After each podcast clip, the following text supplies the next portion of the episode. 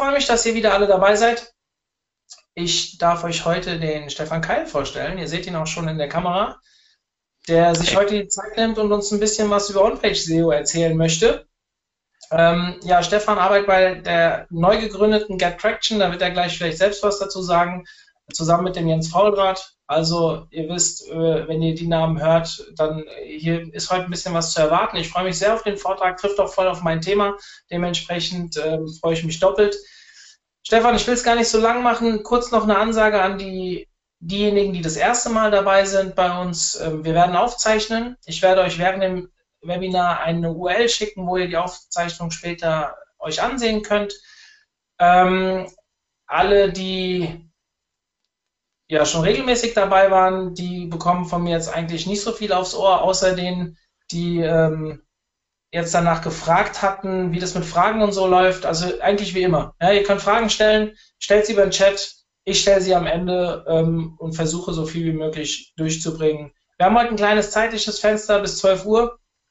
Ähm, dementsprechend müssen wir uns da dann hart äh, aufhören, aber wie wir das dann weiter regeln, das erklären wir euch später. Gut, Stefan, ich höre auf. Ich gebe das Wort an dich über, äh, weiter und wünsche dir viel Spaß bei deinem Webinar. Wunderbar, vielen Dank und auch danke, dass ich heute hier sein kann und für den tollen Rahmen, den du uns hier gibst.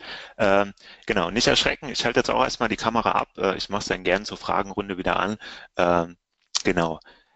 So, zu meinem Thema. Ähm, On-Page äh, SEO im Griff, Alertings und Monitorings äh, für SEO. Ähm, ein Thema, mit dem ich jetzt äh, mich auch schon eine ganze gute Zeit lang beschäftigt habe, ähm, was zum einen relativ schön ist, zum anderen aber auch ultra ätzend und anstrengend.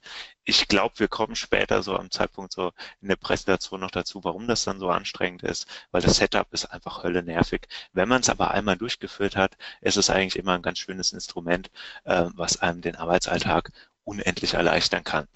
Ähm, kurz zu mir, ähm, der Mario hat es ja auch schon angekündigt. Ähm, genau, also ich äh, vom Werdegang her, ich habe Informationswissenschaften an der Hochschule Darmstadt studiert, ähm, einmal im Bachelor noch mit dem Schwerpunkt Bibliothekswesen. Werden jetzt die einen oder anderen sagen, okay, wie passt das dann eigentlich zusammen? Ich würde sagen, eigentlich sehr gut, gerade so mit dem Bereich SEO. Bibliotheken sind immer so ordnungsliebend und haben gerne feste Strukturen. Das trifft sich eigentlich auch immer ganz gut für die Informationsarchitektur. Ähm, Genau, und im Master waren es dann ähm, ein paar mehr äh, Online-Marketing-Schwerpunktthemen. Ähm, ich glaube, die Marke ist aber auch schon ganz gut bekannt durch den ähm, Herrn Professor Jörs, der da doch eigentlich auch einen sehr guten Studiengang und ein gutes Curriculum äh, in der Richtung aufgebaut hat. Ähm, Genau, von 2012 bis 2015 war ich parallel ähm, dann Werkstudent, danach Mitarbeiter am Deutschen Institut für internationale pädagogische Forschung.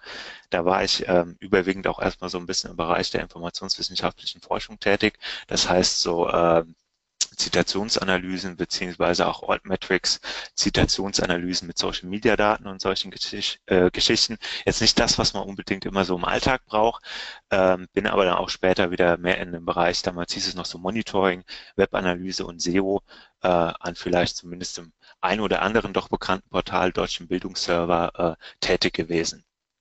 Mir war irgendwie klar, das Thema mit diesem ganzen äh, Webanalyse und SEO ist noch nicht ganz durch, weshalb ich dann auch so 2015 nochmal den Wechsel vollzogen habe äh, zur Take Value Consulting, dort als Consultant gearbeitet habe bis quasi jetzt äh, Ende des letzten Monats und jetzt seit Anfang diesen Monats bei ähm, GetTraction äh, als Senior Consultant und Partner und da ähm, mit Jens Fautrat und auch anderen Kollegen schwer wieder im Thema SEO und Webanalyse unterwegs.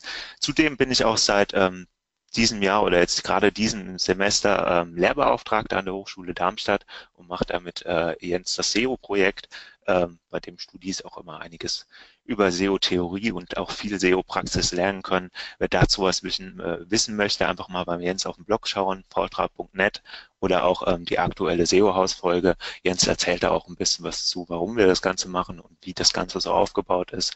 Spannendes Thema, auch bald mit einer offenen Vorlesung. Auch einfach mal die Termine checken. Lohnt sich auf jeden Fall vorbeizukommen ähm, Lust auf, also jetzt rein fachlich gesehen, Daten, Prozesse, Struktur, also auch explizit Informationsarchitekturen, sind immer schöne Themen, mit denen ich mich gerne beschäftige und auch mit Standards, weil ähm, Standards ist immer so ein Thema, gerade wenn man so einen Prozess hat, da gibt es immer so einen Zustand, der ist optimal, der ist bei jedem Prozess anders. Es gibt Prozesse, die lassen sich sehr stark formalisieren. Es gibt Prozesse, die lassen sich nicht so stark formalisieren. Wenn irgendetwas zu wenig standardisiert ist, dann renne ich die ganze Zeit irgendwie immer den Leuten und auch den Kollegen, die es irgendwie bearbeiten müssen, hinterher weil man jedes Mal irgendwie das Rad neu erfinden muss, weil man sagt, okay, wir fangen jetzt nochmal von neu an, wir haben das damals so gemacht, wir müssen das so und so machen.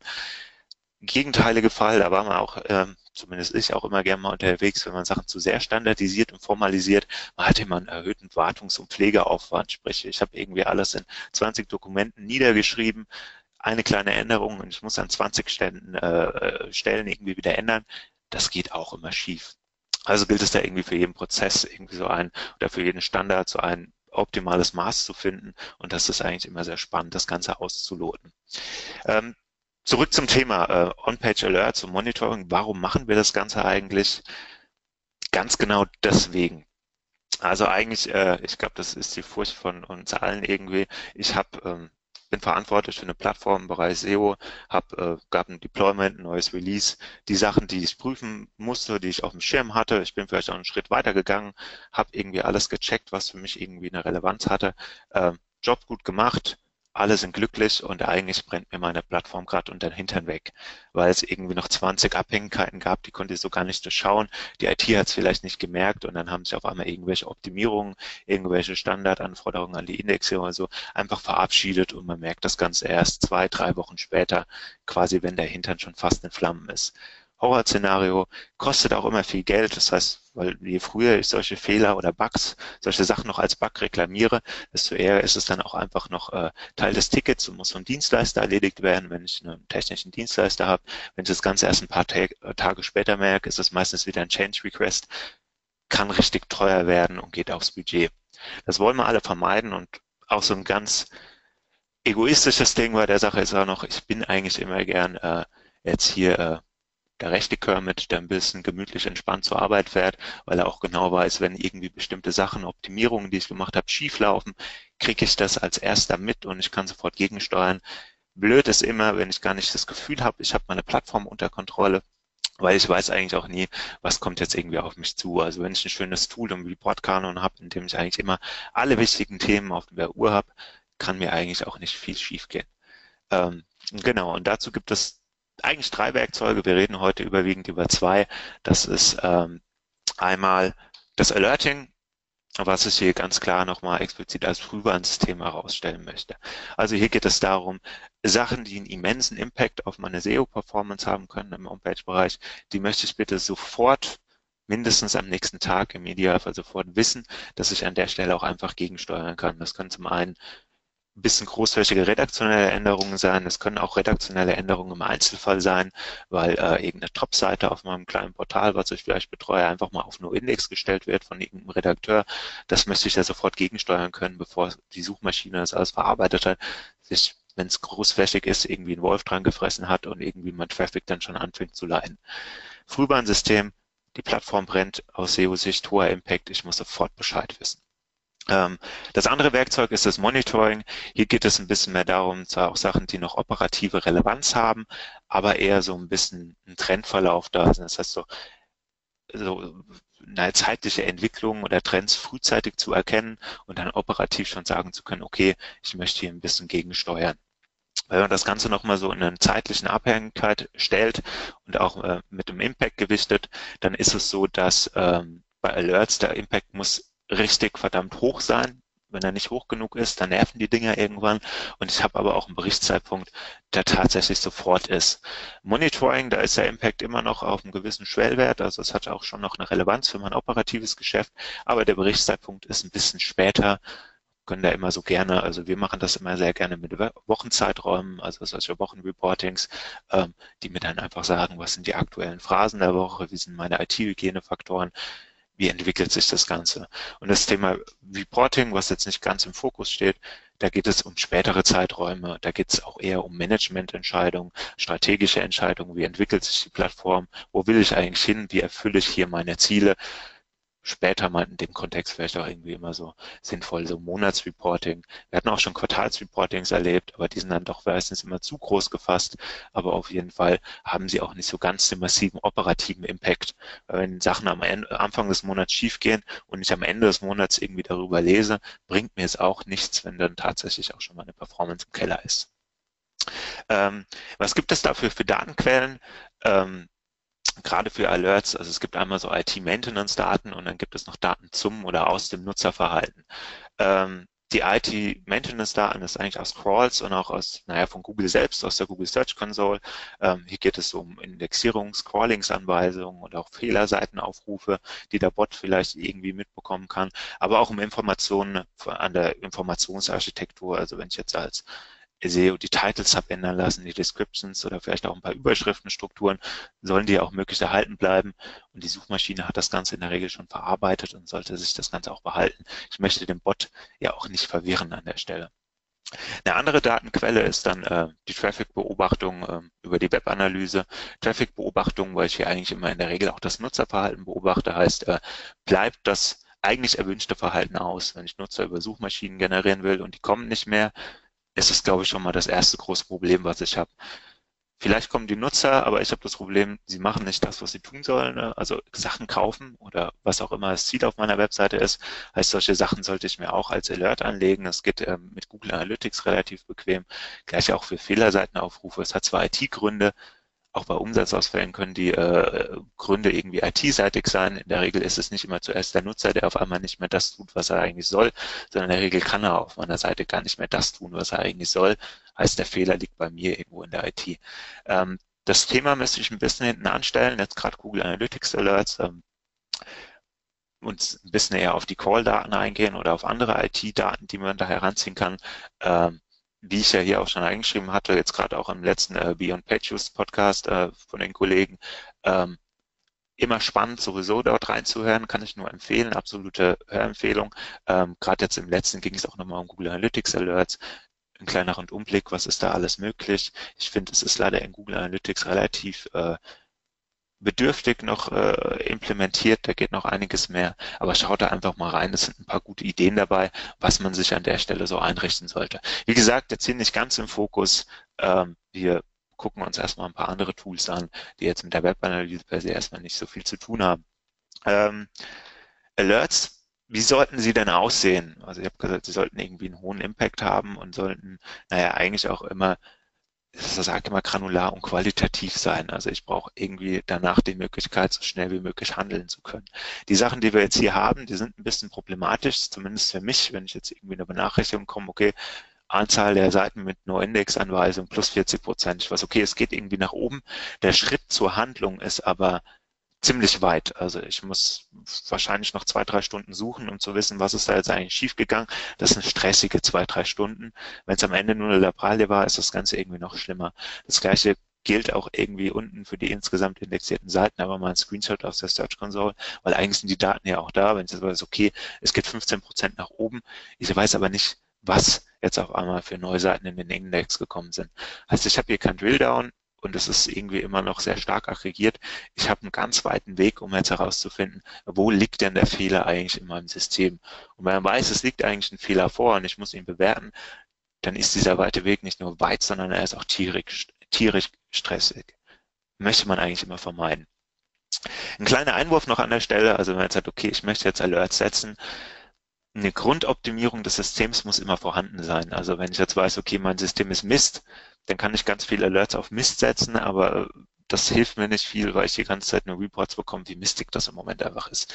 Ähm, heißt, ich brauche eine gewisse Basis, auf die ich aufsetzen kann. Wenn ich dann an der Stelle anfange und sage, okay, gewisse Faktoren teilweise sind stabil, dann kann ich auch anfangen zu messen, dass die auch weiterhin stabil bleiben und auch im optimierten Zustand erhalten bleiben. Ähm, Genau. Ich hatte vorhin gesagt, zum einen qualitativ auf der vorigen Folie und aber auch granular. Ähm, das ähm, ist mir auch immer ein besonders wichtiges Anliegen. Erst einmal die Seite komplett segmentieren. Das gilt äh, für Traffic-Betrachtungen, also für die organische Seitenperformance, für Alerts, für eigentlich alles, was man mit so einer Webseite macht. Erst einmal sauber verschiedene Seitenbereiche definieren, Templates definieren, um quasi immer sofort sehen zu können, wo ist denn jetzt eigentlich gerade ein Performance-Rückgang, wo ist denn gerade jetzt irgendwie ein Problem aufgetreten in der Architektur. Das hilft mir eigentlich auch immer nur, wenn ich vorher saubere Segmente über die Seite gelegt habe. Das werden wir gleich mal am Beispiel machen. Noch so ganz kurz hier einfach mal am Beispiel von so einer Traffic-Betrachtung. Ähm, wenn ich jetzt den oberen Graphen habe und dann weiß ich, okay, ja, der SEO-Traffic hat sich irgendwie entwickelt. Also der ist vom April irgendwie runter und im Juni auch wieder hoch und Juli ist er ganz weit oben. Ich weiß aber jetzt eigentlich gar nicht, wie sich die Seite im Detail entwickelt hat. Also ich finde, das ist relativ ähm, naja, man weiß, irgendwas ist passiert, aber man kann auch keine Abhängigkeiten erkennen. Wenn man das Ganze jetzt so am Beispiel mal vom Online-Shop in die Basistypen jetzt einfach Startseite, Kategorie Produkt, Detailseite zerlegt, dann sieht man eigentlich recht schön oder recht flott auch einfach, okay, wo hat sich denn da jetzt tatsächlich was entwickelt? Weiß, okay, der Startseiten-Traffic ist irgendwie nach unten gegangen. Das kann ja auch Teil meiner Strategie sein, weil ich gesagt habe, okay, ich optimiere gerade an meinen Kategorieseiten und jetzt will ich den Traffic besser vorqualifiziert abholen. Das heißt, die Nutzer sollen dort einsteigen, wo sie eigentlich auch hinwollen und nicht allgemein auf der Startseite, weil die zu einfach thematischen Schwerpunkten gerade rankt. Kann sein, dass ich vielleicht nicht ganz so viel Traffic wie vorher habe, aber der Traffic ist deutlich konversionsnaher und die Leute kaufen vielleicht auch mehr. Alles Möglichkeiten, die man eigentlich erst herausfinden kann, wenn ich auch die Seite einmal komplett jetzt nach Seitentypen, nach Template-Typen zerlegt habe. Jetzt hier zum Beispiel Kategorie Produktdetail und auch die Startseite. Ähm, und das Ganze jetzt mal am Beispiel, um wieder ein bisschen wegzukommen vom E-Commerce an so einer Seite für so ein Publisher oder Verlagswesen. Ähm, die Seitentypen, ich glaube, die Basisstruktur ist, äh, wäre hier, glaube ich, jedem klar. Also jetzt zumindest mal Startseite. Es gibt Ressorts, es gibt Subressorts und es gibt Artikel. Darauf können wir uns, glaube ich, auch alle einzigen, äh, einigen. Das ist ähm, irgendwie klar. Ähm, dann wird es ein bisschen spezieller, hat man noch Premium-Artikel, mal Themenseiten oder Schlagwortseiten, Videos gibt es auch überall, Autorenseiten, Infografiken. All das sind verschiedene Seitentypen. An die habe ich aus SEO-Sicht ja auch total verschiedene Anforderungen. Also vielleicht sollen sie gar nicht in den Index geraten, vielleicht soll immer nur ein Teil der Seiten äh, in den Index geraten. Ähm, die wildesten verschiedenen Varianten gibt es und das sollte ich mir aber auch für jeden Seitentyp genau vor Augen führen und auch wissen, was ich da an Optimierung eigentlich vorgenommen habe und dass diese Optimierungen auch vorhanden bleiben. Soweit so gut, das ist so die Basis. Dann gibt es aber auch immer noch Sachen, die werden sehr gerne vergessen, und zwar Abwandlungen dieser Seitentypen. Ich glaube, die einfachste Abwandlung, die auch jeder kennt, äh, ist die Paginierung. Paginierung trifft äh, Ressortseiten, teilweise auch Artikelseiten, je nachdem, wie das System strukturiert ist. Themenseiten gibt es vielfältige Varianten. Und Jetzt kann man sagen, okay, die Paginierung ist ja eigentlich irgendwie die gleiche Seite, aber es ist ja aus SEO-Sicht trotzdem wieder etwas anderes. Ich habe andere Anforderungen an dieses System. Heißt also, vielleicht sollten die gar nicht in den Index gelangen. Vielleicht habe ich hier auch einfach eine saubere Paginierung mit relpref next eingefügt im Head. Es sind immer so verschiedene Varianten. Auch die sollte ich mir einmal vor Augen führen und auch am besten dokumentiert haben, um prüfen zu können, dass sie auch da sind. Ähm, die Suche da gibt es wahrscheinlich immer sehr viele Filtervarianten. Ich glaube, bei jetzt so einer Sache wie ein Publisher oder Verlagswesen hält sich das Ganze noch in Grenzen. Wenn ich jetzt einen E-Commerce habe, einen Shop, da habe ich ja teilweise schier unendliche Kombinationsmengen von Filtern. Da gibt es wahrscheinlich welche, die sollen indexiert werden. Ein paar andere sollten gar nicht erst von der Suchmaschine erkannt werden. All das sollte ich irgendwie auch durchmessen und mir vor Augen führen. Wenn ich ähm, jetzt immer so direkt von Seitentypen spreche, dann gibt es natürlich auch immer Seitentypen oder Dokumente, die sind nicht jedem immer sofort präsent. Und SEOs sind sie aber hoffentlich immer sehr präsent. Das sind die Sitemaps, jetzt hier im Beispielfall auch die News Sitemaps. Es gibt auch in der Regelfall immer eine Index Sitemaps, wenn ich mehrere Sitemaps in meinem System verankert habe und aber auch die Robots.txt. Wenn sich da irgendwas ändert und der SEO-Verantwortliche weiß nichts davon, ist es in der Regel immer ein schlechtes Zeichen. Heißt auch, da habe ich irgendwie ein Interesse, da spezielle Anforderungen dran zu stellen und die auch äh, durchgängig messen zu können. Dann gibt es auch immer so, naja, also Best Practice ist mittlerweile ja anders, ähm, trotzdem tauchen sie in der Praxis immer noch auf. Fürs User-Tracking, Aktionstracking, das heißt, der Klick im Footer-Link oder sowas. Sowas wird häufig gerne auch noch über äh, URL-Parameter mitgemessen, aber die sollten ja in der Regel auch wieder über ein Canonical auf eine andere Seite führen. Also auch hier muss ich immer gucken, dass diese Anforderungen klar erfüllt sind. Nicht, dass ich auf einmal Duplicate Content auf meiner Seite habe, weil da irgendwo ein Parameter äh, einfach mal rausgerutscht ist bei irgendeinem Deployment. Das gleiche gibt es dann auch nochmal bei Partnerangeboten. Also wenn ich jetzt zum Beispiel eine Stellenbörse habe, einen Anzeigenmarkt jetzt bei meiner Tageszeitung irgendwie mit drin, da kann ich je nachdem gerade wenn es auf der Hauptdomain liegt, ich würde sagen, hier ist der Impact am schwersten, weil wenn da wirklich was schief läuft und zum Beispiel das Indexierung, Indexierungsmanagement verrückt spielt, kann das ja auch Auswirkungen auf meine Gesamtangebot oder mein Hauptangebot haben. Ähm, das sollte ich mir auch alles nochmal vor Augen führen. Im schlimmsten Fall komme ich hier auch echt wieder auf eine Wiederholung der Seitentypen, die wir auf der linken Seite hier gesehen haben. Ich muss das Ganze nochmal für dieses spezifische Angebot durchspielen. Und kein Seitentyp, aber Sachen, die man immer mal betrachten sollte. Das sind immer so Dinge, die wachsen irgendwie so im Verlauf meiner Arbeit an einem Portal.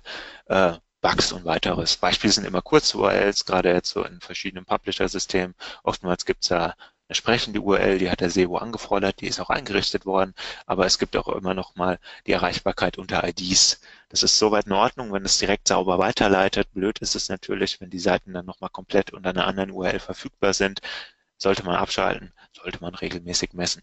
Das gleiche auch für Weiterleitungen oder 410er, wenn ich jetzt aktiv mal mein Portal bereinige und Sachen gelöscht habe. Auch das sollte man vielleicht auch immer mal wieder gucken, dass man es regelmäßig prüft, ob denn diese Weiterleitungen noch vorhanden sind oder auch diese Löschungen. Gerade Weiterleitungen, oftmals kann es dann ja auch passieren, Weiterleitungen werden irgendwie nach einem halben, dreiviertel Jahr entfernt. Das war irgendwie auch keine Absicht, aber irgendwie sind sie halt hinten runtergefallen. Ich merke eigentlich nur, dass die Seitenperformance irgendwie leidet und dann brauche ich auch mal zwei Tage, bis ich vielleicht darauf komme, okay, wir haben hier ja mal großflächig Sachen weitergeleitet und migriert. Sind denn die Weiterleitungen überhaupt noch da? Immer spannendes Thema, sollte ich aber eigentlich auch regelmäßig im Blick haben.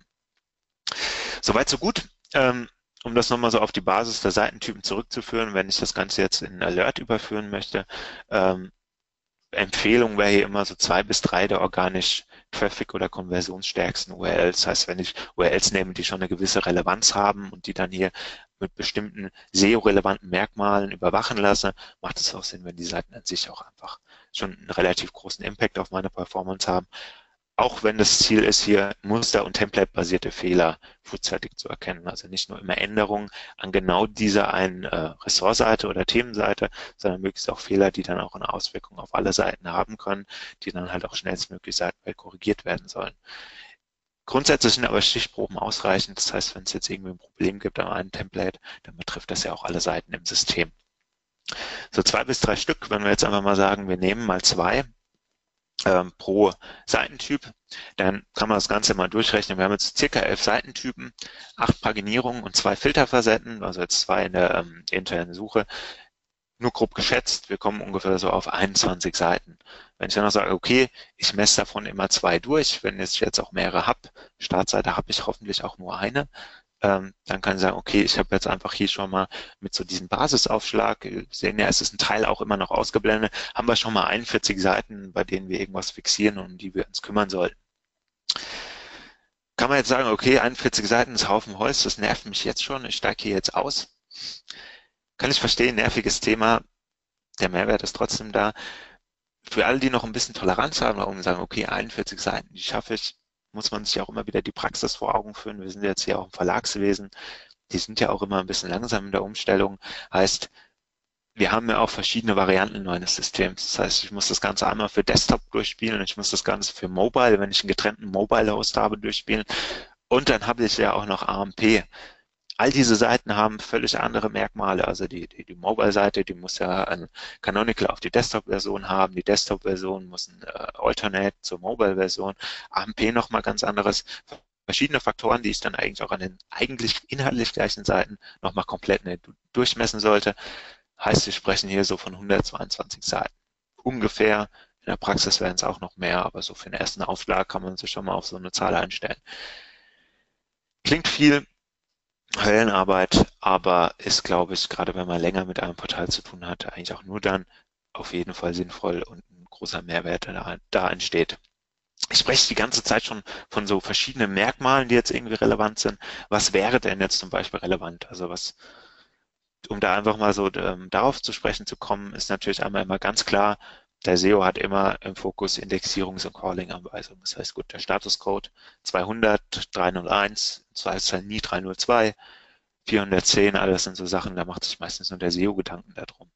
Äh, die Robots Meta ist klar, Index, No Index, egal wie jetzt äh, implementiert, ob über einem HTTP-Header oder ob das im HTML-Dokument steht, ist in der Regel auch SEO-Hoheitsgebiet, da haben wir irgendwie die meisten Anforderungen dran. Canonical, Alternates hatte ich eben schon genannt und aber auch bestimmte Linkboxen. Oftmals ist es so, ich habe gesagt, okay, den Div mit Links zu denen den Seitentypen sollen hier enthalten sein, thematisch relevante Links. Auch die können mir ja verloren gehen. Ich sollte mal gucken, dass die dauerhaft auch da sind. Es sind auch nicht nur Linkboxen, es können auch Texte sein. Also Beispiel wieder im E-Commerce-Bereich ähm, hatte ich auch mal einen Kunden, da sind einfach bei einem Deployment die Kategorietexte alle verloren gegangen. Hat keiner gemerkt, außer irgendwann, dass der Traffic zurückgegangen ist. Wenn man dann irgendwann genau mal hinschaut und sagt, okay, ist euch eigentlich aufgefallen, dass die ganzen Kategorietexte, die wir irgendwie mal teuer eingekauft haben, gar nicht mehr da sind seit zwei Wochen? Kein Wunder, dass die Performance runtergeht. Sollte man stetig messen und ein Auge darauf haben. Ähm, das sind so eher so auch technische Sachen. In der Informationsarchitektur sind oftmals die Sachen Title Descriptions, äh, Breadcrumbs, das heißt auch, um die interne Verlinkung ein bisschen zu stärken, H1, H2, also Überschriftenstrukturen und auch Schema.org sind alles so Themen, die ich überwachen sollte, weil die hat ja der SEO vermeintlich auch irgendwie einführen lassen. Gerade Schema.org ist immer so ein heikles Thema, das kann ich ja besonders granular, aber auch sehr allgemein überwachen lassen. Ich würde so einen Mittelweg wählen, also das so hauptsächlich die wichtigsten Entitäten, wenn ich jetzt ein Produkt habe, das vielleicht einen Preis hat und vielleicht noch eine Bewertung. Also all das, was irgendwie in die Snippets reinspielen kann, das würde ich schon mal hart überwachen für ein paar Produkte. Äh, ansonsten jetzt aber nicht versuchen, den ganzen Schema-Org-Block zu überwachen. Außer er ist ein JSON-LD implementiert, dann geht das sehr gut. Wenn ich eine Microdata-Implementierung habe, komme ich damit tatsächlich irgendwie, also da, da wird man auch nicht mehr froh. Zwei Tage lang geknuddelt und das Ding funktioniert irgendwie immer noch nicht, wie es sein sollte. Äh, ich glaube, das kann man sich auch einfach sparen. Aber dass die Grundstrukturen vorhanden da sein sollen, also das sollte man auch irgendwie prüfen. Dann gibt es immer noch Kategorie sonstige, man braucht sie ja immer. Tracking ist wichtig. Wenn ich kein Tracking mehr habe, dann kann ich auch keine Erfolge oder Misserfolge nachweisen. Social Media kann man ja einfach mal mitnehmen. Sind da noch die Metadaten vorhanden für Facebook, für Twitter? Einfach mal Drive-by mitnehmen. Und das sind alles Merkmale, die habe ich auf meine Seitentypen, die ich vorher ja benannt habe, angewandt. Und hier ist es dann auch einfach der Punkt, dass ich sage, okay, all diese Merkmale schreibe ich einmal sauber auf, dokumentiere sie und fixiere sie. Das heißt, alles, was umgesetzt worden ist, will ich, dass es auch da bleibt und das prüfe ich regelmäßig. Wie kann man das Ganze prüfen? Ähm, wenn man jetzt nicht gerade in-house irgendwie ein Entwicklerteam sitzen hat, die da den ganzen Tag nichts anderes basteln, ähm, Beispiel ist zum Beispiel der URL-Monitor. Es ist ein ganz schönes Tool, mit dem man einfach, äh, einfach mal ein paar URLs eingibt, nach der Auswahl am besten, wie vorher beschrieben. Dann kann man einfach schon einfach Sachen wie Title Descriptions fixieren, die Robots-Anweisung, der Canonical, wo soll er hinzeigen. All das kann man einfach mit reinnehmen und aber auch ein bisschen Custom Codes. Also jetzt hier zu sagen, okay, ist denn jetzt ein Flatter-Button mit eingebunden? Ist der Kommentarfeld dann tatsächlich auch auf Deutsch oder gibt es jetzt beim letzten Theme-Update, hier ist ein WordPress-Blog, steht dann da auf einmal Leave a Reply oder ähnliches. All das kann man damit einfach mal stetig fixieren und ähm, ich glaube alle 24 Stunden über Nacht einmal durchmessen lassen. Und man sieht dann hier unten auf der linken Seite, man bekommt einen entsprechenden E-Mail-Report. Entweder immer ist alles grün oder auch bei irgendwelchen Änderungen bei die, äh, diesen Kernbereichen, die ich einmal festgelegt habe. Ähm, wie sieht das Ganze dann aus? Ich kann zum Beispiel immer überprüfen, ist dann die Sitemap da? Der Index-Sitemap Sitemap äh, Video oder auch die Robots.txt. Bei der Robots.txt kann ich einmal den kompletten äh, Textblock nochmal mit fixieren, zu sagen, wenn es hier irgendeine Änderung gibt am Dokument, bitte mir sofort Bescheid sagen, beziehungsweise hier über Nacht. Über Nacht ist äh, für viele Fälle ausreichend, aber vielleicht auch nicht für alle, aber ist schon mal ein ganz schönes Werkzeug. Ähm, neben dem URL-Monitor gibt es auch noch äh, Testomato. Ähm, hier ist es ganz schön, man kann äh, auch Gruppen erstellen. Das heißt, wenn ich jetzt eine Gruppe habe, die jetzt äh, hier zum Beispiel Shop und einmal WordPress, also ist ein klassisches System mit einmal ähm, Shop-Bereich und dann noch ein bisschen Content-Marketing äh, über einen WordPress-Blog, ähm, da kann ich hier schon mal in das Template verschiedene Sachen reinhauen, weil sich ja manche Sachen auch einfach unterscheiden. Also vielleicht ist die No-Index-Anweisung äh, im Shop ein bisschen anders aufgebaut, also groß geschrieben, klein geschrieben, als er zum Beispiel im WordPress-Bereich. Ähm, das kann ich hier auch einfach dann einmal fixieren und ähm, kann das dann einfach komplett über den ganzen Seitenbereich, hier schon fast CMS-Bereich, einmal drüber walzen. Kann auch sagen, diverses, ich messe einfach mal erstmal Pfeff-Icon immer da, die Robots.txt, die 404-Fehlerseite, wie sieht die aus? Habe ich die vielleicht mal optimiert? Bleibt dieser Zustand auch vorhanden, vorhanden und ähnliche Sachen. Und auch hier unten so ein paar Specials, hier zum Beispiel mal der Verweis von HTTPS zu HTTP ist ein Sonderfall.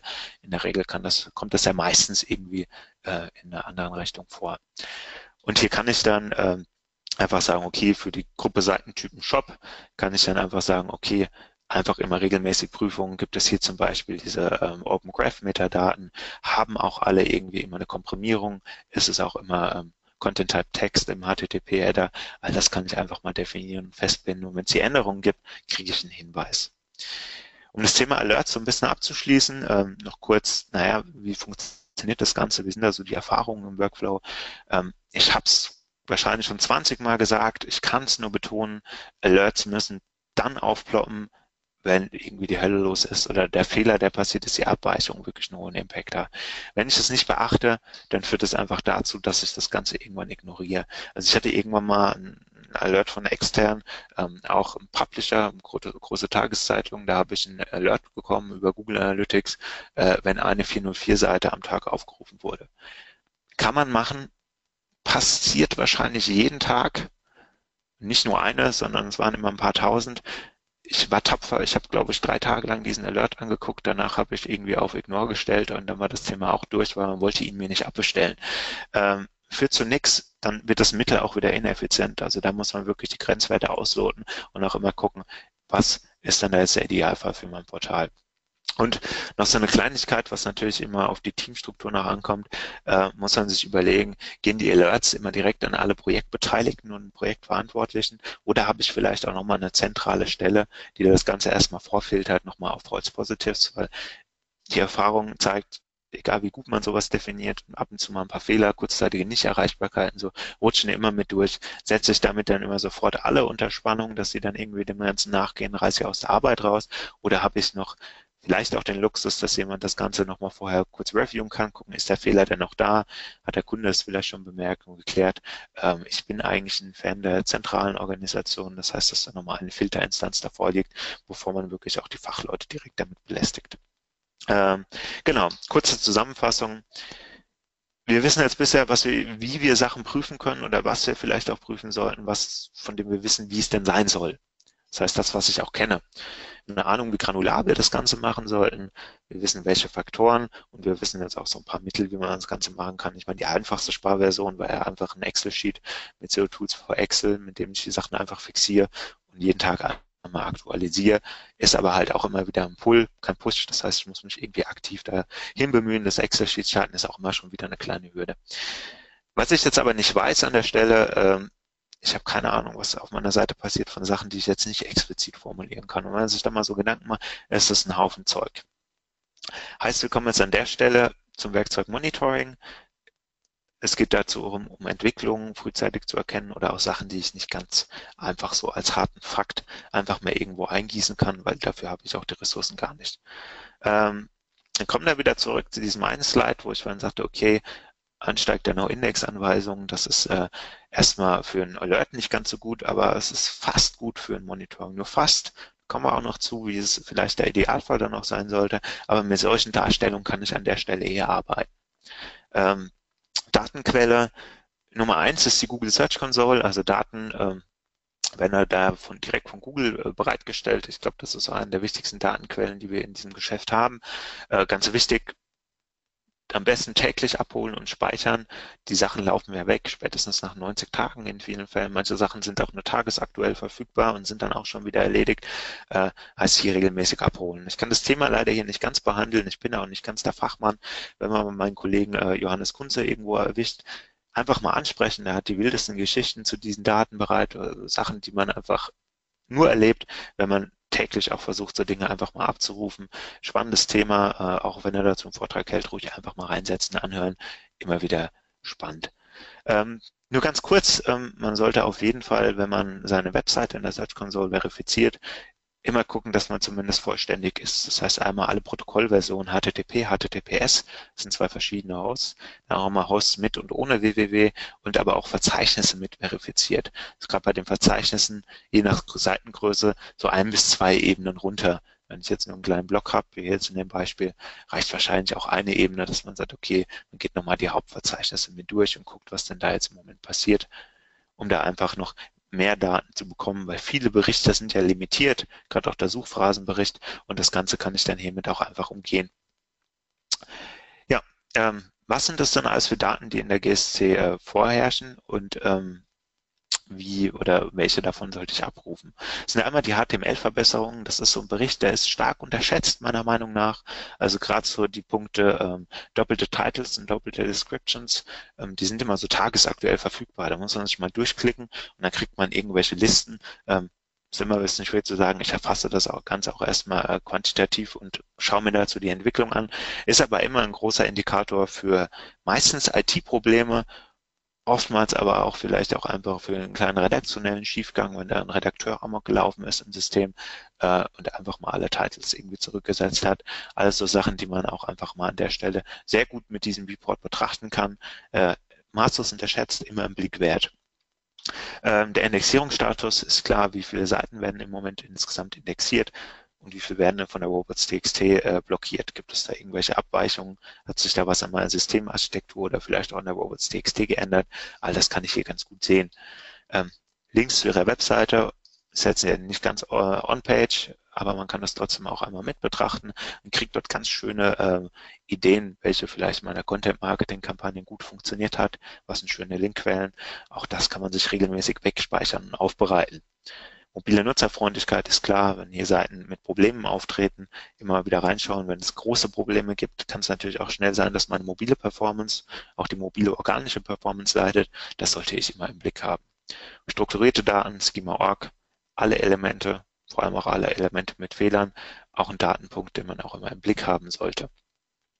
Die Sitemaps ich glaube, das ist allen klar, wenn man sie auch sehr granular aufgesetzt hat, also jetzt nicht nur nach, naja, das sind alle meine Webseiten, sondern auch vielleicht alle meine Webseiten der Kategorie X, Kategorie Y, vielleicht auch noch Template-Typen, je nachdem, was da technisch möglich ist, sieht man auch schon sehr schnell, wo ich vielleicht Indexierungsprobleme habe auf meiner Seite.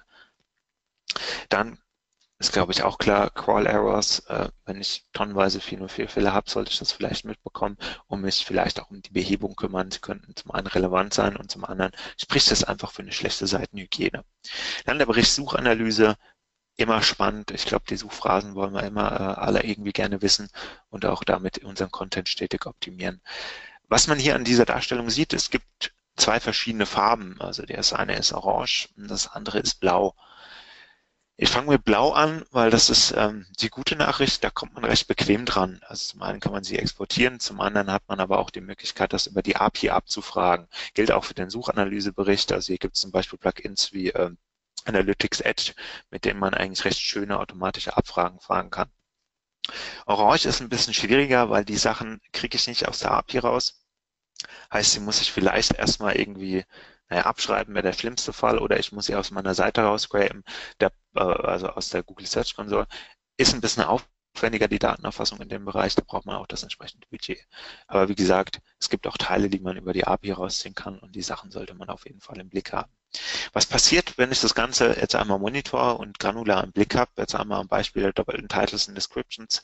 Wir sehen das hier einmal ähm, in der ähm, linken oberen Graphen äh, auf der Domain-Ebene. Ich weiß, okay, es gibt eine gewisse Entwicklung, sagen kann, okay, ähm, die, die, die Anzahl der doppelten Titles ist einmal stark nach oben gegangen. Wenn ich das Ganze nochmal auf Verzeichnisebene runterbreche, dann weiß ich, okay, es lag eigentlich hauptsächlich am einen Verzeichnis. Und hier ist die Entwicklung auch rückläufig, weil bei den anderen Verzeichnissen spielt sich gar nicht so viel ab. Die sind eigentlich relativ sauber. Ich habe die Fehlerquelle recht früh eingegrenzt und muss jetzt irgendwie nicht nochmal über die ganze Seite schauen man ist sehr schnell und effizient bei der Arbeit. Deswegen lohnt sich auch diese granulare Einrichtung. Das gleiche jetzt auch für 404-Fehler. Also man sieht ja zum einen, okay, das ganze Thema ist äh, angestiegen, ist jetzt aber in diesem Verzeichnis hier jetzt auch mit rot markiert. Die Fehler werden behoben. Also in der Regel habe ich hier wahrscheinlich auch den Punkt gehabt, dass äh, der SEO da wahrscheinlich angesetzt hat. Heißt auch, wenn jetzt die Leute kommen, hier unsere Fehler sinken gar nicht oder die steigen schon wieder und wir haben jetzt so viel von deinem Zeug gemacht, kann sagen, ja, das funktioniert ja auch, aber wir sehen, was wir hier links unten sehen, wir haben eine neue Fehlerquelle. Also kann ich jetzt auch nicht, also ich kann nicht an allen Orten irgendwie Zeitgeist-Sachen machen. Warum funktioniert unsere Plattform das nicht? Also es ist auch ein Mittel, um intern sich ein bisschen zu verteidigen und natürlich auch immer zu wissen, operativ, wo kann ich denn tätig werden. Das gleiche auch nochmal äh, nur noch mal als Beispiel, den Suchphrasenbericht habe ich hier jetzt nicht ganz so intensiv mit drin. Ähm, ich kann natürlich immer meine Top-Suchphrasen der letzten Woche einmal aufschlüsseln und kann auch immer die Entwicklungen dazu ausrechnen. Dann weiß ich immer, okay, gibt es jetzt vielleicht irgendwelche Begriffe, die jetzt auf einmal besonders stark performen? Sind das saisonale Sachen? Kann ich hier vielleicht aus diesen Top-Suchphrasen auch nochmal so ad hoc ein, zwei Optimierungen ablesen? Für meinen Content fehlt da vielleicht noch ein Absatz, muss ich vielleicht Titles und Descriptions optimieren äh, und kann damit vielleicht in der nächsten Woche auch noch zwei, drei Klicks mehr abholen. Spannendes Thema, eigentlich auch nochmal allein einen Vortrag wert. Ähm, aber gut, wir sind eher im IT-Monitoring unterwegs. Ähm, hier nochmal ganz kurz äh, Credits für die folgenden Slides oder auch das ganze System, äh, mit dem wir das Ganze erstellt haben, an meinen Kollegen Patrick Lürber. Ähm, das heißt, wenn jetzt irgendwie auch Fragen zu R auftreten oder ähnlichem, ruhig einfach irgendwie mal anpingen auf Twitter, wenn es seriöser sein sollte, LinkedIn. Ähm, guter Mann, so wie die, glaube ich, alle drauf sind als Analysten, äh, am liebsten irgendwie Rohdaten zum Frühstück überwiegend mit A und NAIM unterwegs und also wie das auch ist mit diesen Leuten. Also wenn man dann eben Leute, die mit viel mit Daten gearbeitet haben, wissen, dass eigentlich immer irgendwie 90 Prozent der ganzen Arbeit ist irgendwie die Datenaufbereitung und äh, Fehlerfilterung, allen drum und dran. Und in der Regel gehen Sachen mit Daten nie eben einfach mal schnell. Einfach mal, wenn man so Leute im Team hat, mal so ansprechen, irgendwann kriegt man noch ganz laut an eins zu hören. Kann man durchaus mal testen, immer lustig. Ähm, genau was hat er Ganze sich ausgedacht oder vor allem auch umgesetzt? Ähm, zum einen ähm, Workflow einer Call-Auswertung. Also jetzt hier im Beispiel werden wir überwiegend vom Streaming Fork reden. Es geht auch mit On-Page, auch gerade über die API schön automatisiert. Ähm, habe natürlich immer das Problem, dass ich nochmal einen Prozess zur Speicherung brauche. Wenn ich jetzt so einen Streaming Fork habe, da kann ich einfach die Rohexporte irgendwo ablegen und die dann einfach wieder entsprechend mit Tools, in unserem Fall jetzt A und A Studio und auch ein bisschen mit NIME, schnell einlesen und daraus dynamische Reports generieren lassen. Sehen hier schon verschiedene Exportformate. Das ist gerade mit R relativ stark umsetzbar. Ähm, da hier so das, den Ansatz des Literate Programming hat, das heißt so Code und Beschreibung, also Code im Sinne von Programmierung, Beschreibung einer renderbaren Datei. Das heißt, ich kann mit A und Markdown einfach mal komplett meinen Report auf der linken Seite runterklicken, kann den auch automatisch äh, berechnen und verarbeiten lassen und mit einem Klick habe ich dann auf einmal ein HTML, was recht ansehnlich ist oder vielleicht auch ein Word oder ein PDF, je nachdem, wie ich das Ganze gerade brauche. Und das Schöne ist, dadurch, dass es ja eine Programmierung ist, ich kann auch für Texte oder bestimmte Tabellen wenn dann Anweisungen mit einfügen. Kann, heißt, ich kann sagen, wenn ich jetzt auf einmal 20 Prozent nicht mehr nicht indexierbare Seiten habe, dann gib doch schnell mal eine Tabelle aus, aus welchen Seitenbereichen oder Verzeichnissen die kommen. Wenn das alles im grünen Bereich ist und es gibt keine auffälligen Schwankungen, dann brauche ich vielleicht auch gar nicht diese Tabelle. Sprich, der Bericht kann auch einfach schmaler sein.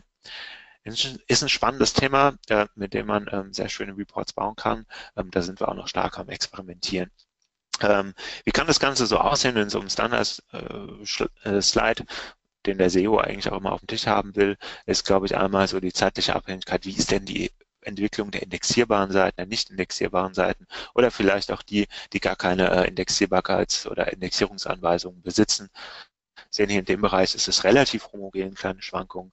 Ähm, ist jetzt hier auch wieder stark auf der Domain-Ebene aggregiert. Sprich, auch hier wäre der Punkt aber nochmal zu sagen, okay, ich, ich gehe nochmal auf die Verzeichnisebene runter, zumindest die relevanten Teile. Das wäre hier einmal Anzahl der Index-URLs hier Verzeichnis und dann auch die No-Index-URLs hier Verzeichnis, da es ja hier auch immer Switcher geben kann. Ne? Es kann natürlich auch sein, dass es ein Verzeichnis ganz viele No-Index-URLs dazubekommen hat, ein anderes halt abgebaut.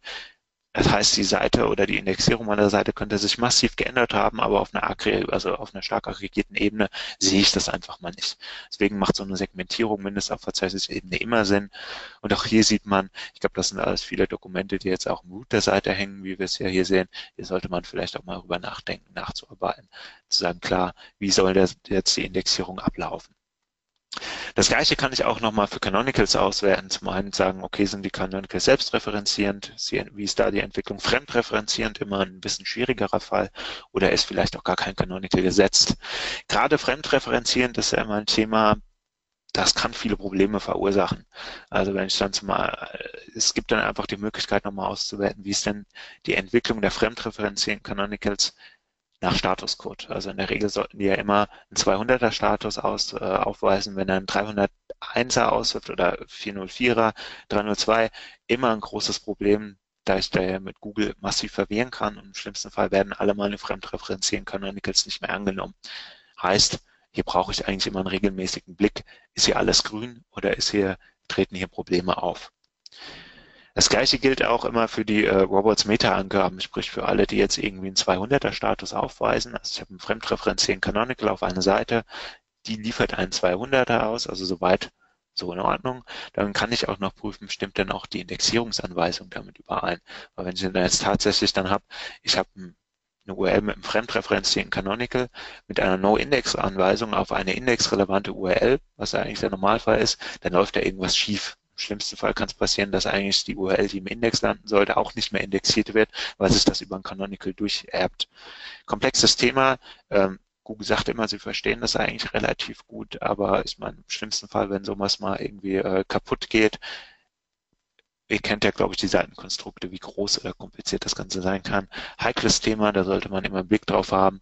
Und man kann dann auch einfach nochmal schauen, bei welchen hat sich denn überhaupt eine Änderung ergeben und kann dazu einfach eine Tabelle ausgeben lassen.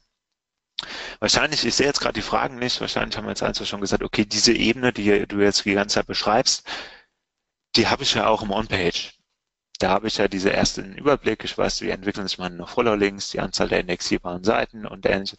Sehe ich alles auch hier im zeitlichen Verlauf, weil gerade der zeitliche Verlauf ist ja so ein Kernpunkt, der besonders relevant ist. Ne, also vielleicht haben die einen oder anderen die Frage schon reingeschrieben oder haben sich Zeit gefragt, soll ich das jetzt irgendwie raushauen? Ähm, Ganz so leicht ist es ja nicht, weil wenn ich jetzt natürlich die Daten vorliegen habe und das bieten bisher Tools noch nicht so an, da es natürlich auch sehr kostenspielig ist, ist natürlich die historische Verwaltung von Crawls. Das heißt, wenn ich jetzt weiß, okay, welche URLs haben sich denn an der Stelle tatsächlich geändert auf URL-Ebene, hier jetzt mal ein Ausschnitt auf so einer internen Tabelle, wie sie dann bei so einer Report-Erstellung passiert, kann ich genau sagen, zu welchem Zeitpunkt eine Seite indexierbar war und wann sie nicht indexierbar war und wo gab es denn eigentlich Änderungen, weil gerade die Änderungen sind für mich ja spannend, dass ich einfach mal drüber schaue, was hat sich denn da in der Indexierungsanweisung geändert und macht das denn Sinn oder macht das keinen Sinn? Als wenn ich hier höhere Schwankungen habe, kann ich mir da auch einfach mal eine Liste dazu ausgeben lassen. Ähm, sehen wir hier an dem Beispiel, ist ja jetzt okay, im unteren Bereich gibt es eine Änderung von den Indexierungsanweisungen. Dann kann ich sagen, okay, 22 Stück haben sich geändert, das ist eine händelbare Zahl druck dazu einfach noch eine Tabelle aus. Ich muss jetzt nicht im Einzelfall prüfen, aber ich kann auch einfach mal drüber schauen, okay, scheint mir es plausibel oder scheint mir es nicht plausibel. Wenn die Startseite mit dabei ist, weiß ich zum Beispiel direkt, dass ich einfach mal schreien sollte. Ähm, all das kann man, wie gesagt, dynamisch generieren, ähm, wenn man mit entsprechenden Ventan-Anweisungen jetzt in R gerade möglich arbeitet. Ähm, genauso kann ich mir auch einfach mal anschauen, welche Seiten sind denn neu, welche sind denn jetzt entfallen. Wenn ich jetzt zum Beispiel das Ganze auf einer gesamten Domain-Ebene betrachten würde, hätte ich jetzt hier vielleicht auch nur einen Verlust oder einen Zuwachs von knapp 150 Seiten. Ich sehe aber auch, dass eigentlich in einem Verzeichnis besonders viele Seiten dazugekommen sind, in anderem Verzeichnis sind aber ganz viele Seiten entfallen. Keine Ahnung, was auf der Plattform passiert. In der Regel muss es nicht schlimm sein, aber sollte es auf dem Schirm haben und nicht nur denken, okay, es gibt 150 neue Seiten oder Seiten mehr die ich vorher nicht gefunden habe. Auch immer ein spannendes Thema und auch da kann man das ja auch einfach mal Listen dazu ausgeben lassen, um da mal grob überfliegen. Auch 150 Seiten mal schnell drüber scannen, ist glaube ich auch kein Thema. Ähm, genau. Um das Ganze zusammenzufassen, äh, wie gesagt, wenn es gerade zu der Bearbeitung mit A noch äh, Fragen gibt und so, ruhig mal meinen Kollegen Patrick Löwe anpingen, der ist auch sehr gerne sehr auskunftsbereit äh, und ansonsten mir jetzt auch gerne nochmal Fragen stellen. Ähm, zusammengefasst, äh, wir empfehlen das ganze Reporting, Monitoring und auch noch Alerting im dreistufigen Prozess oder Qualitätssicherung im dreistufigen System.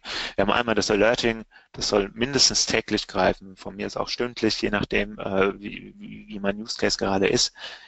Systemweite Fehler mit hohem Impact sofort erkennen, zählt, genauso wie auch das Monitoring, auch noch im Bereich SEO Maintenance.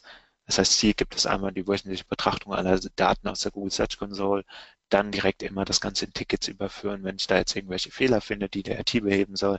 Und dann aber auch ein wöchentliches Crawling und auch Reporting zur eigentlichen SERP-Leistung. Das Reporting an sich, monatlicher Report einfach zu den Themen Acquisition, Engagement und Transaction mit ausführlicher Kommentierung, einfach auch für den Management eine entscheidende Scheiderebene, um da an der Stelle auch strategisch weiterzukommen und sich auch gerade, gerade bei großen Unternehmen gut in-house verankern zu können.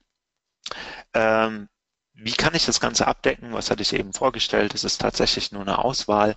Wir haben damit aber ganz gute Erfahrungen gemacht. Wir sind einmal URL-Monitor und äh, Testomato fürs Alerting. Sehr spannende Tools. Die Google Search Konsole spielt gerade im Monitoring Reporting immer eine ganz große Rolle. Äh, Google Analytics, auch in Kombination mit Analytics Edge, wo man Analytics Edge auch als Excel-Plugin auch auf die Google Search Konsole anwenden kann. Ich kann es wirklich nur empfehlen, sich das Tool mal anzuschauen. Crawling überwiegend, also auch fürs Alerting und auch fürs Monitoring äh, On-Page.org, Screaming Frog. Und ganz unten steht natürlich immer die Datenverarbeitung. Also je nachdem, was man jetzt für Kompetenzen da hat, AAA Studio, NIME, ist immer zu empfehlen, damit lassen sich schöne Sachen generieren, äh, aber auch Excel. Und sei es dann auch Excel mit äh, Power Query, Power Pivot, auch damit kommt man schon sehr weit. Das hängt natürlich immer davon ab, wie viel Budget habe ich, wie viele Ressourcen, aber all das braucht man dann irgendwie so zur Datenverarbeitung. Ja, wenn man so ein Setup hat, ich glaube, dann kann man sich auch erstmal sehr gemütlich zurücklehnen und weiß, man hat auch alles sehr gut im Griff. Das war es jetzt erstmal von mir. Danke für die Aufmerksamkeit und dann übergebe ich auch wieder zurück an Mario zu der Fragenrunde. Ja, Stefan, vielen, vielen Dank. Sehr, sehr ausführlich, sehr, sehr interessanter Vortrag. Ähm, ein Thema, mit dem ich mich hier intern auch sehr viel beschäftige.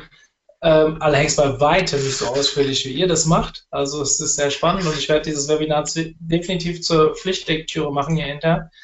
Ähm, es sind einige Fragen reingekommen. Ähm, ich lese sie einfach mal, ich fange mal an, einfach welche vorzulesen. Ähm, ich, die sind teilweise ein bisschen länger geschrieben, sodass ich jetzt nicht vorqualifiziert habe, ob du das schon vielleicht später dann erwähnt hast. Also ich lese einfach mal vor. Ja.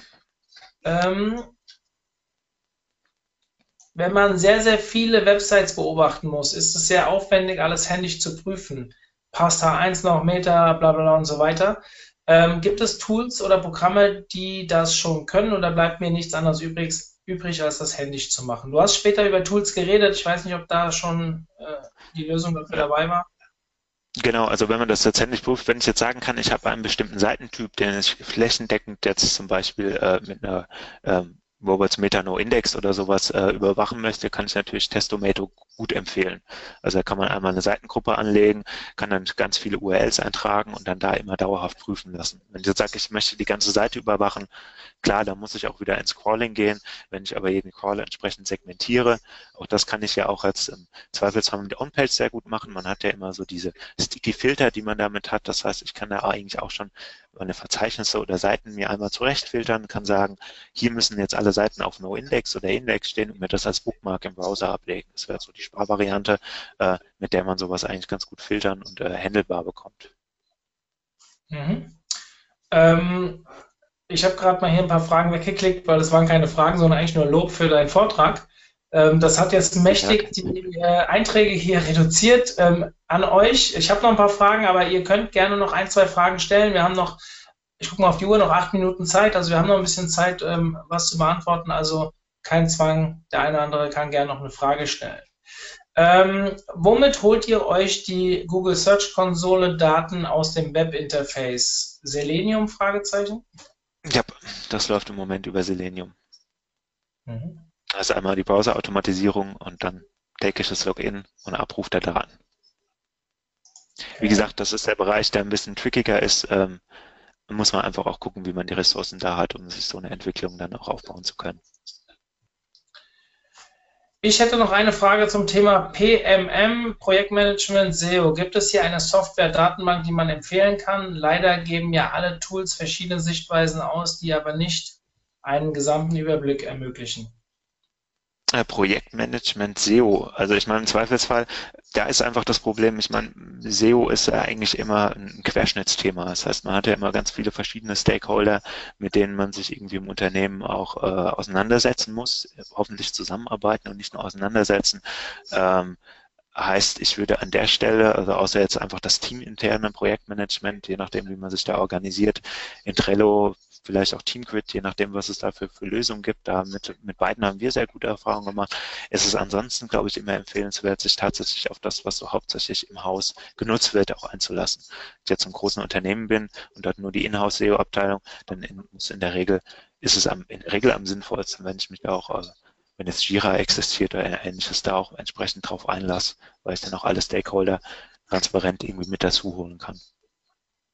Mhm. Ähm, obwohl ich das am Anfang schon kurz gesagt habe, die Frage kommt halt immer wieder, ich wiederhole es nochmal, die Aufzeichnung wird es ab heute Abend, spätestens morgen früh bei uns im Club geben. Die Club-Adresse ähm, habe ich äh, vorhin an alle Teilnehmer ähm, per Chat geschickt, schaut da mal rein. Und ihr bekommt auch im Nachgang, glaube ich, automatisiert eine E-Mail, einen Tag später oder zwei Tage später, ähm, wo die Club-Adresse drin ist. Da könnt ihr euch anmelden, ist kostenfrei und dann ist normalerweise ab morgen, wie gesagt, das Webinar, die Aufzeichnung hinterlegt. Ja, ich hoffe, das habe ich jetzt nochmal verständlich für alle rübergebracht. Ähm, kannst du eine Lektüre, oh ja genau, das war auch noch ein Thema, es waren doch mehr Anfänger drin als gedacht, das heißt, viele waren ein bisschen überfordert mit dem Webinar. Ähm, Sorry. Ja, nee, ist ja gut. Ich, wir haben manchmal Anfängersachen, wir haben manchmal Sachen, die halt noch ein bisschen tiefer reingehen. Ich glaube, jeder hat heute mal gesehen, wo das Ganze hinführen kann. Und ähm, deswegen die Frage jetzt mal vielleicht von einem Starter. Kannst du eine Lektüre empfehlen, um SEO von Grund auf zu lernen? Also auch ich hätte einen Tipp, aber ich lasse die Frage mal dich beantworten. Ich glaube, das Standardwerk wäre erstmal äh, vom Sebastian Erlhofer, das Buch äh, SEO. Ich glaube, damit macht man erstmal gar nichts verkehrt.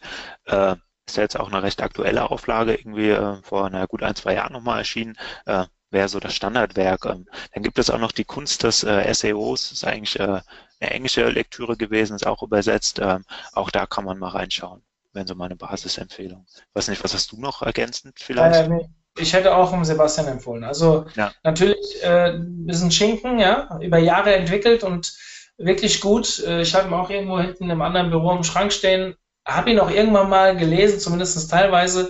Äh, wirklich, wirklich gut. Kann ich jedem empfehlen, der von Beginn an dabei ist. Sebastian hört leider nicht zu. Ich habe eben mal geguckt im Teilnehmerfeld, sonst hätte ich ihn mal dazugeschaltet.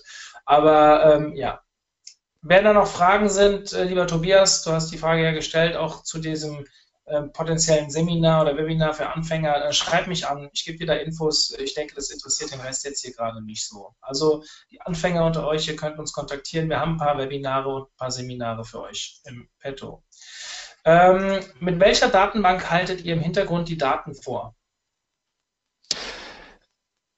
Da muss ich passen, das muss ich an meine Kollegen abgeben, wie das Ganze dann läuft. Ähm, jetzt tatsächlich also für die Google Search Console Daten ähm, müsste ich mich erkundigen und jetzt gerade diese Crawl-Auswertung, wie wir sie jetzt äh, im Moment auch noch ähm, Experimentierstatus auch noch benutzen, also so wie wir da auch ein bisschen fester sind, werden wir da sicherlich auch ein bisschen mehr äh, drüber schreiben und auch ein bisschen mehr Einblicke geben, wie das Ganze funktioniert.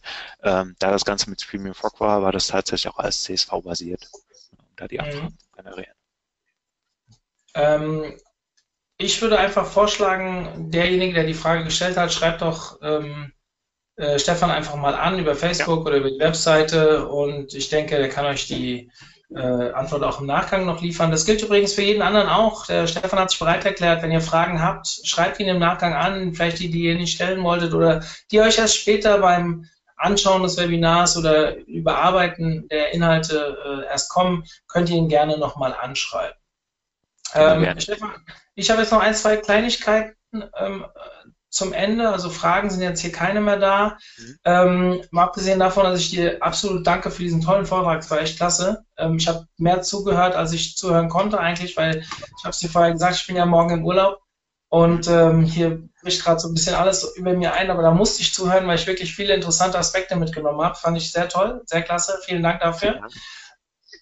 Ähm, für den Rest unter euch, wir haben am 8.6., das ist dann ein Tag nach meinem Urlaub, also ungefähr einer Woche, haben wir das nächste Webinar. Da geht es um das Thema Viralität, äh, wie man sowas planbar machen kann. Ich bin sehr gespannt. Den Vortrag kenne ich noch nicht vom Fionn Kinsler.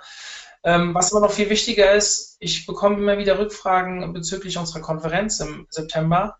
Heute ist der letzte Tag, wo es die günstigen Tickets gibt. Wen, wer zu spät kommt morgen, dem kann ich dann leider nicht mehr helfen. Ja? Also ihr braucht mich dann auch nicht mehr anzuschreiben. Ich habe es jetzt wirklich über Wochen, über Newsletter und äh, in unseren Gruppen promoted. Ähm, bitte, bitte, bitte, wenn ihr kommen wollt und Geld sparen wollt, dann bis heute. Stefan, dir eine schöne Restwoche. Grüß mich jetzt. Danke. Mach ich. Und vielen lieben Dank. Ja, gerne ich hoffe, ähm, wir sehen dich irgendwann mal wieder. Das Thema war echt spannend. Vielleicht können wir einzelne Aspekte davon noch ein bisschen vertiefen. wir werden uns bestimmt bald sehen. Alles klar. Einfach. Gut, Stefan, in diesem Sinne, ich beende jetzt das Webinar. Vielen, vielen Dank an alle. Hau rein.